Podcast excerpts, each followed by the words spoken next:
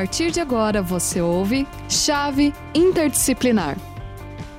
Olá, boa tarde a todos. Meu nome é Sandra Ribeiro, sou professora da área de Humanidades do Centro Universitário Internacional Uninte. Eu estou aqui hoje com a professora Daiane Martins Batista, também professora da área de Humanidades. Bem-vinda, professora Daiane. É, nós vamos falar a respeito de um tema bastante interessante, bastante aí empolgante, principalmente para as mulheres, não é mesmo, professora Daiane? Isso mesmo. Boa tarde, professora Sandra. Boa tarde a todos que estão nos acompanhando.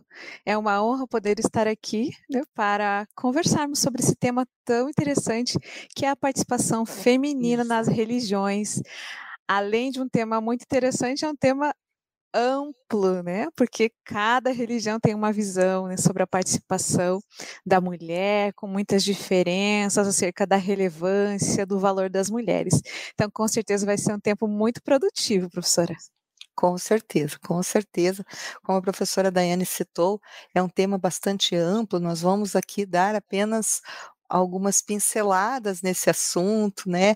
E trazer aí o desejo no seu coração, de repente, de pesquisar um pouco mais sobre essa temática, não é mesmo? Então vamos lá, sem demora, vamos é, falar um pouquinho a respeito dessa temática, é, começando inicialmente, professora, justamente é, sobre a participação feminina na antiguidade, né? É, entender um pouquinho esse processo dessa participação na antiguidade, é, como era a participação feminina, se a mulher participava ou não das religiões na antiguidade, para a gente poder então entender um pouquinho mais no contexto atual. O que, que a gente poderia falar a esse respeito? Sim, bom, acho que para começar é importante é, destacarmos, inclusive, é, como que a sociedade tratou a mulher ao longo da história, né, acerca do seu valor, do reconhecimento, e um dos pontos comuns né, entre algumas religiões, e a gente pode citar o islamismo, o judaísmo o cristianismo, é, está no ponto de que existem algumas distorções né, sobre o papel da mulher que se originaram na queda né? Infelizmente, devido à queda, devido ao pecado, eh, as mulheres passaram a ser subjugadas pelo homem. Né? Isso foi acontecendo ao longo dos anos, dos séculos, foi sendo instaurada essa cultura de dominação e opressão. Podemos destacar essas três religiões como aquelas que né, algumas das principais que trouxeram né, essa, essa cultura né, de, em que a mulher é subjugada pelo homem, justamente por conta da origem na queda. Então, ela foi oprimida e. É, é claro que culpabilizada, do... né? Culpabilizada, exatamente. E por conta de tudo isso, né, avançando um pouquinho, a, a, ocorreu uma lacuna, né? Ficou uma lacuna na história que deu, né, a chance para o surgimento do feminismo, que inicialmente surgiu com uma pauta, né, muito significativa e importante é, para recolocar a mulher no seu papel na história. Mas, ainda falando da, né, do papel da mulher na religião na antiguidade, nós vemos, por exemplo, é, no judaísmo, né, que a, existem inúmeros registros nas Sagradas Escrituras da mulher né, com uma atuação significativa. Né, podemos citar vários exemplos.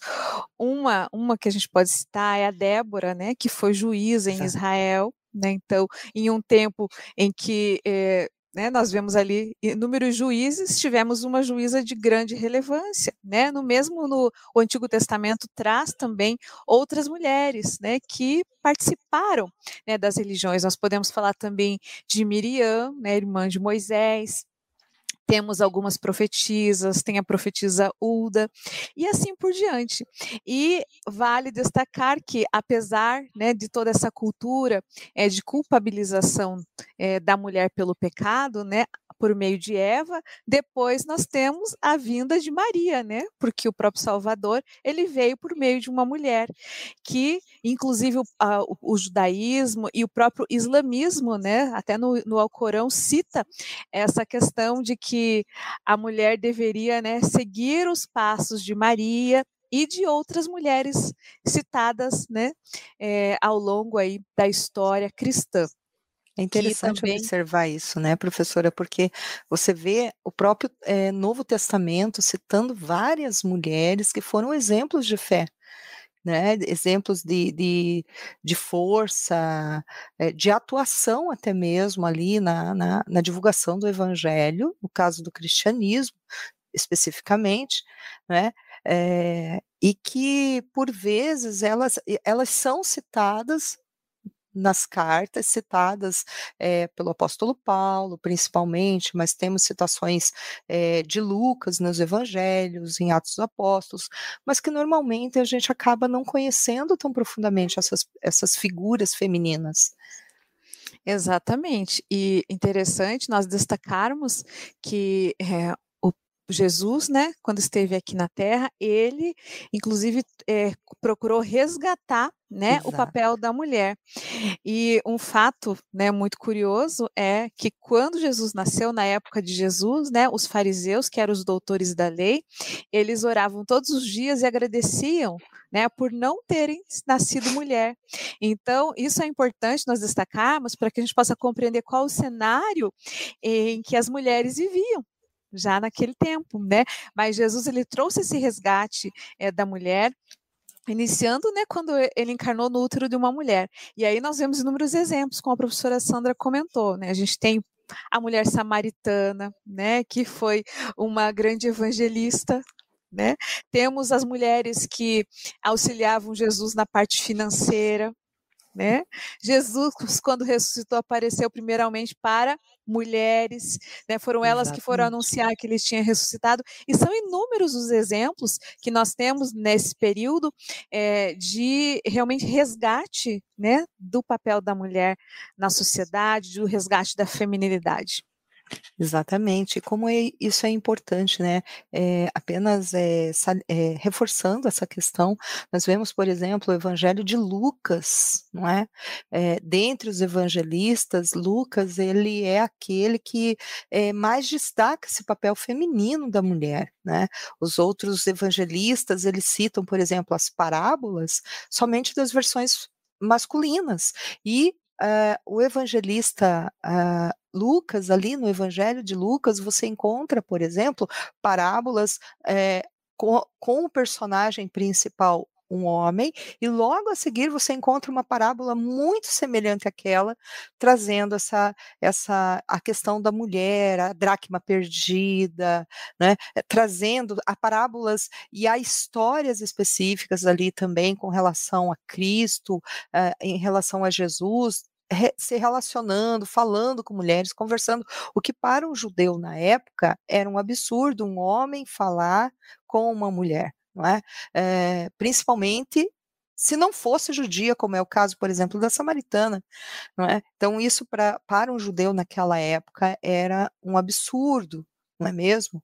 E, e você vê várias passagens nas escrituras onde Jesus fala com é, mulheres, e não só fala, mas resgata justamente o valor dessa mulher, resgata a dignidade dessa mulher, né? No caso da, da, da samaritana, ele traz esse resgate, esse respeito, essa dignidade dela, Maria Madalena e tantas e tantas outras que se tornaram ali seguidoras também é, de Jesus naquela época. Outra coisa interessante também que nós temos que é, seria interessante salientar aí nessa questão é não descontextualizar, né, o momento, uma, a, toda a escritura e, e, os textos que nós analisamos, seja do, do do cristianismo ou de outras religiões, eles foram escritos em determinados momentos históricos e nós temos que lê-los historicamente dentro daquele contexto social para poder compreender é, qual o pensamento da época, não é mesmo? Eh, a gente não pode é, é, querer muitas vezes trazer muitos desses pensamentos para a atualidade, porque são contextos históricos é, diferentes é, da atualidade. Já pegando esse gancho, professora, é, o nosso tempo aí ele, ele caminha e há, há muitas coisas interessantes para falarmos a esse respeito. É, uma das coisas interessantes também, justamente, é essa questão de, de, de pesquisas que foram feitas com relação à participação feminina nas religiões. É, pesquisas, nós temos aqui no Brasil o censo do IBGE, é, internacionalmente nós temos o Pew Research Center, que é uma análise de censos, uma análise internacional de censos, é, que pesquisou e viu que realmente as mulheres ela têm uma participação mais ativa em meios religiosos do que os homens. O que, que a gente poderia falar um pouquinho a esse respeito também? Muito interessante isso, né? Porque é, a mulher, é, da sua própria composição, ela tem uma predisposição maior em relação à fé. Né? Então, é, emocionalmente, né, ela, ela tem uma facilidade maior para responder positivamente né, a essas questões da fé e da crença. E eu vejo que esse pode ser um dos motivos, né, que normalmente quando nós é, analisamos né, o público né, de uma igreja, né, ela, ele normalmente é predominantemente feminino. Temos muitas mulheres que participam Exato. e que são ativas. Então, o fato que nós falamos anteriormente da participação ativa de mulheres já na antiguidade, já nos tempos de Jesus, isso vem se consolidando. Um exemplo que a gente pode fazer né, uma relação é o da mulher citada em Provérbios 31, que é uma mulher que tinha fazia inúmeras atividades, tinha inúmeras funções. E assim é a mulher atual, a mulher pós-moderna. É uma mulher que trabalha fora, né, que, que organiza, que planeja as questões da sua casa, do seu lar, que estuda e que participa também da igreja ativamente, é, contribuindo com seus dons, suas habilidades. Ela tem uma facilidade maior de se dispor, né, para o serviço e não seria diferente no serviço cristão, na participação nas igrejas. Exatamente, né? É, nós observamos, é, não só na, na na, no cristianismo, mas outras religiões também, essa participação ativa das mulheres, né? Seja no, no protestantismo, no catolicismo, uh, no budismo. Uh, hoje nós podemos uh, ver inúmeras mulheres até mesmo ocupando cargos em muitas religiões, não é mesmo? Cargos relevantes. Infelizmente, não são todas as religiões que abrem campos para as mulheres é, terem essa, essa ação, essa, esse perfil protagonista, né? Mas isso vem mudando ao longo dos anos, vem mudando ao longo dos tempos, por conta justamente da, da capacidade da mulher, né? Essa capacidade da mulher, como você mesmo citou, professora Daiane, de é, poder é, trabalhar, de poder atuar, né, e ter um olhar diferenciado sobre muitas ações, diferenciado do homem, mas infelizmente a gente é, conhece mais homens protagonistas do que mulheres, né? Sim, e isso ocorre, né, justamente por conta desse legado existente de culpabilização da mulher, né? É, é, é. claro que é, esse papel e esse valor ele é reconhecido diferentemente né, em cada religião e tem e nós temos tido inúmeros avanços né, atualmente é, por conta de lutas que as mulheres passaram a participar e buscar o seu papel e resgatar a forma, né, como elas foram criadas, né? Porque Deus está além do gênero, criou homem e mulher à sua imagem e semelhança. Né? Então, Exato. o próprio Jesus ele demonstra como Deus vê a mulher né? Ele vê ela com um valor é, igual ao homem, né? Então, é, nós vivemos um tempo de resgate, né? De, desse papel, desse valor, mas precisamos também estar atentas com os exageros, com os radicalismos Exato. em relação a isso. Exatamente, né? É, Professora, eu, eu fiz uma anotação aqui para nós comentarmos a respeito, um pouquinho a respeito da teologia complementarista e teologia igualitarista, e o que isso tem a ver com o papel da mulher nas religiões. Tem tudo a ver, né? Porque a forma como a religião a qual nós pertencemos, né, as religiões que vocês, né, que estão nos acompanhando, pertencem, vai fazer toda a diferença na forma, é, na liberdade, na forma como a mulher pode atuar dentro daquela denominação, dentro daquele espaço. eclesiástico, né? Então, quando nós falamos de cristianismo, existem duas vertentes, né, duas visões que são chamadas de igualitarismo e o complementarismo em relação ao papel da mulher. E isso não envolve somente o papel da mulher dentro da igreja, mas também no lar e na sociedade. Então, o igualitarismo ele vai defender que homem e mulher são iguais em todos os aspectos, sem distinção de papéis, seja né, em casa ou fora, né, na igreja, no lar. Enquanto o complementarismo vai reconhecer né, essas diferenças né, de design, de papel entre homem e mulher na criação divina e nos seus papéis como complementares.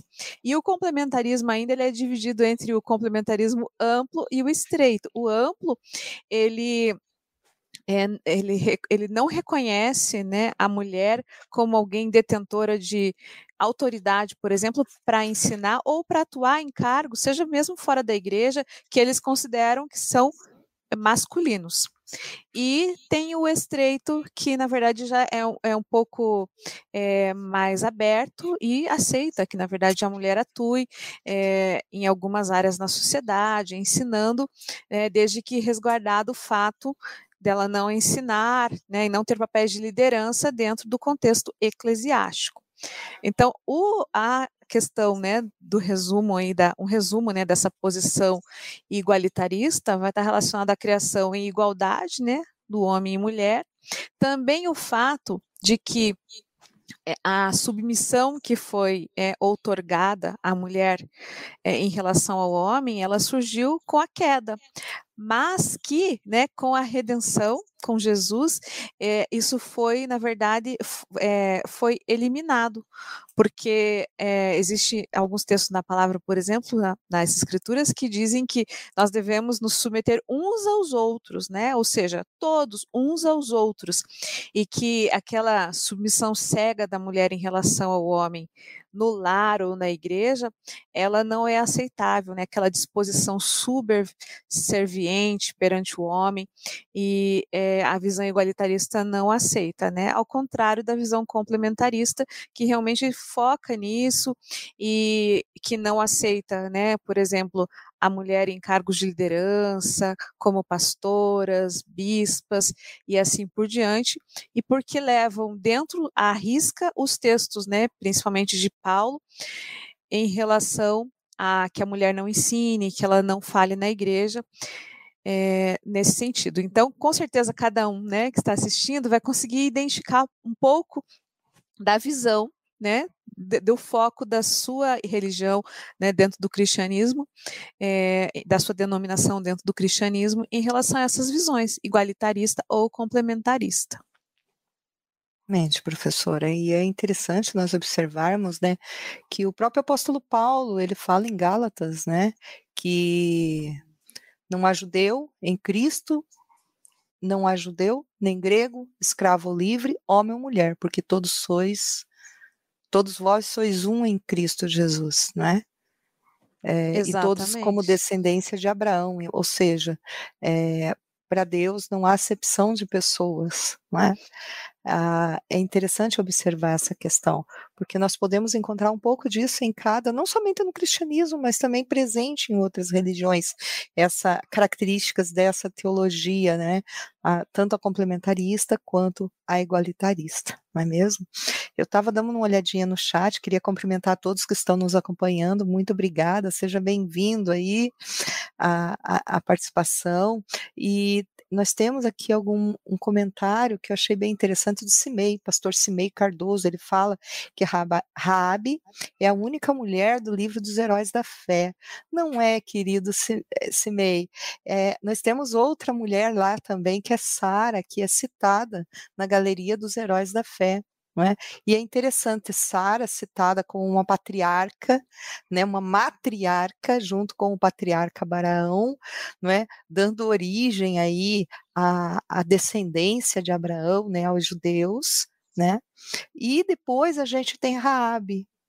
E mais interessante é você ter Raabe como uma ex-prostituta como um exemplo de fé.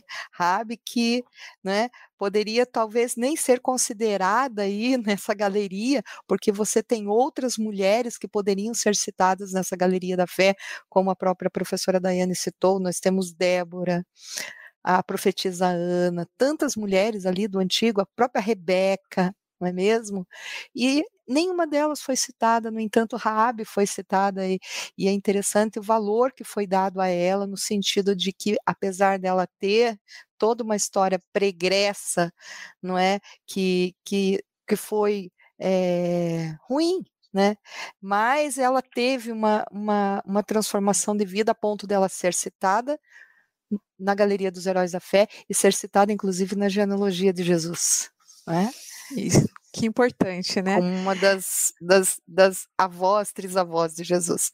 Então é interessante. Obrigada pela contribuição, Simei. Muito bem lembrado.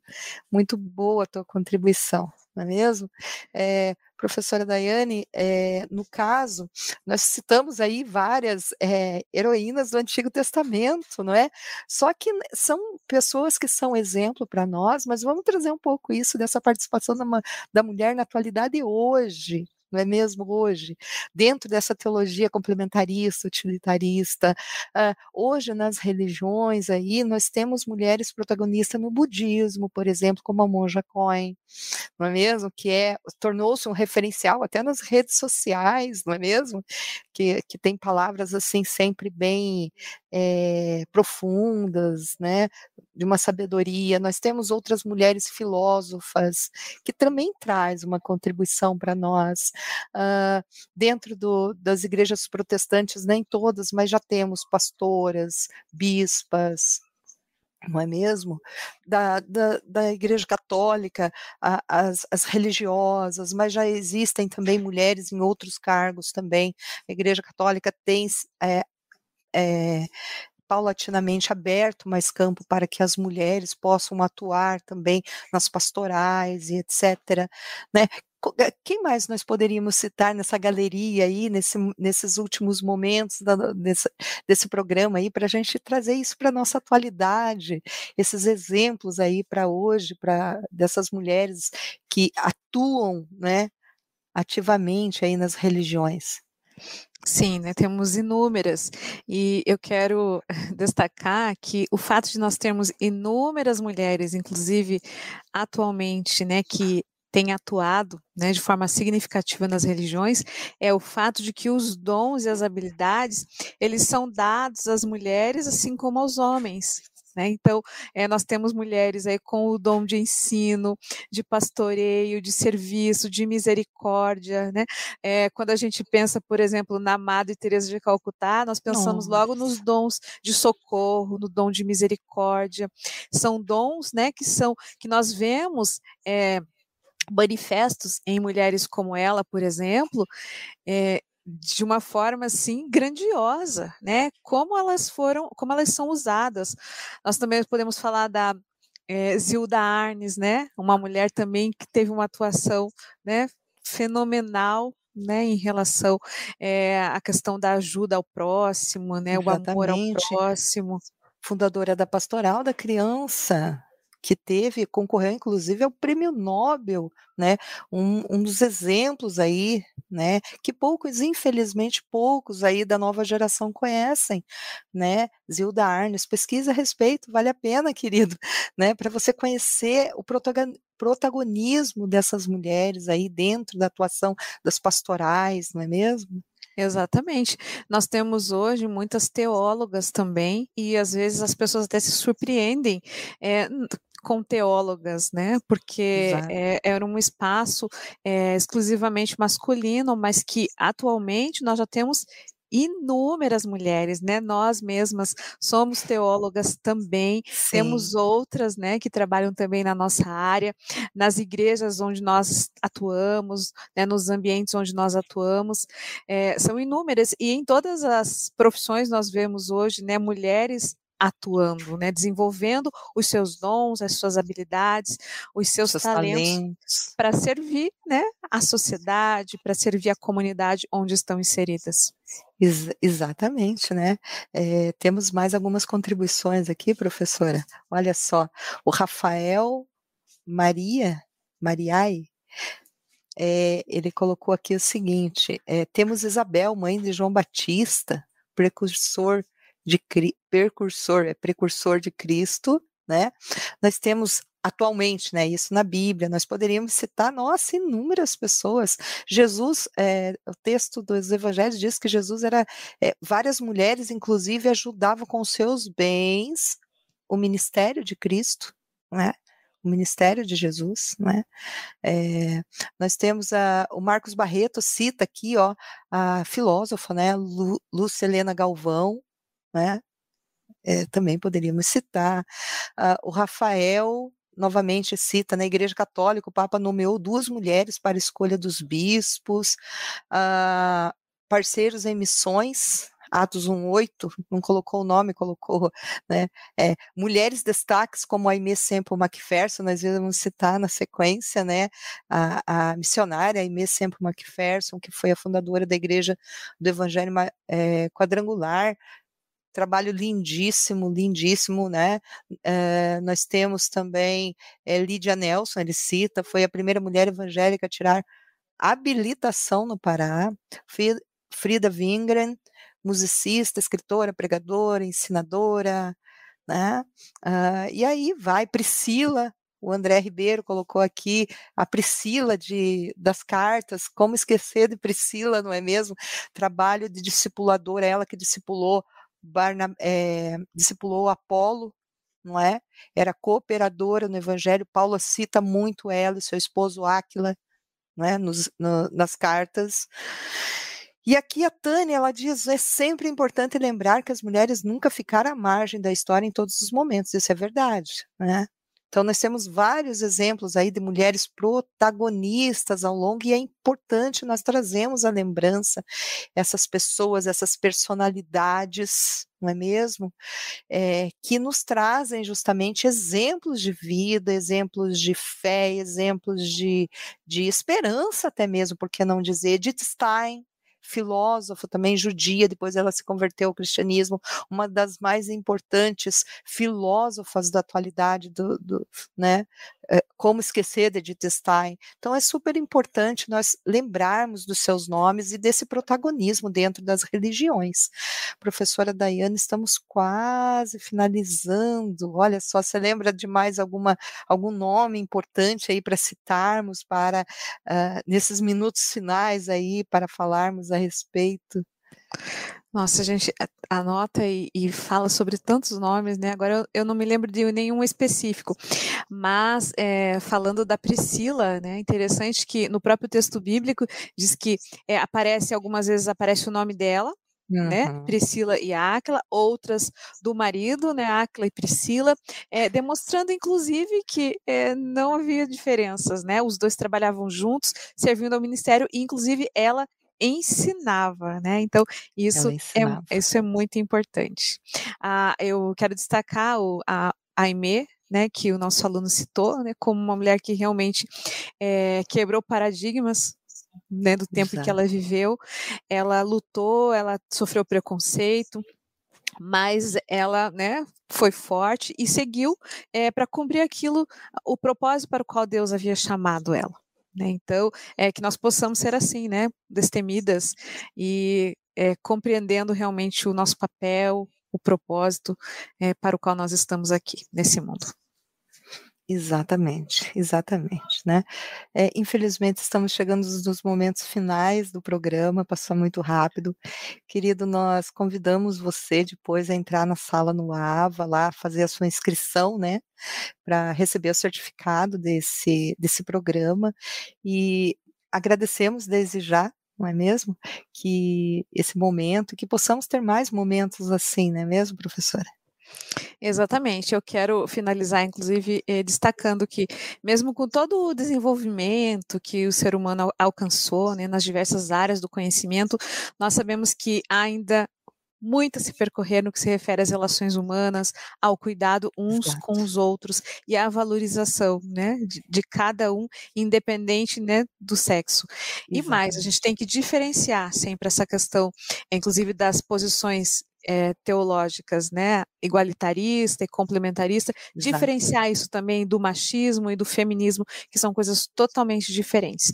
Que vocês possam pesquisar mais sobre esse assunto e nos encontramos em outro programa. Um abraço e até a próxima.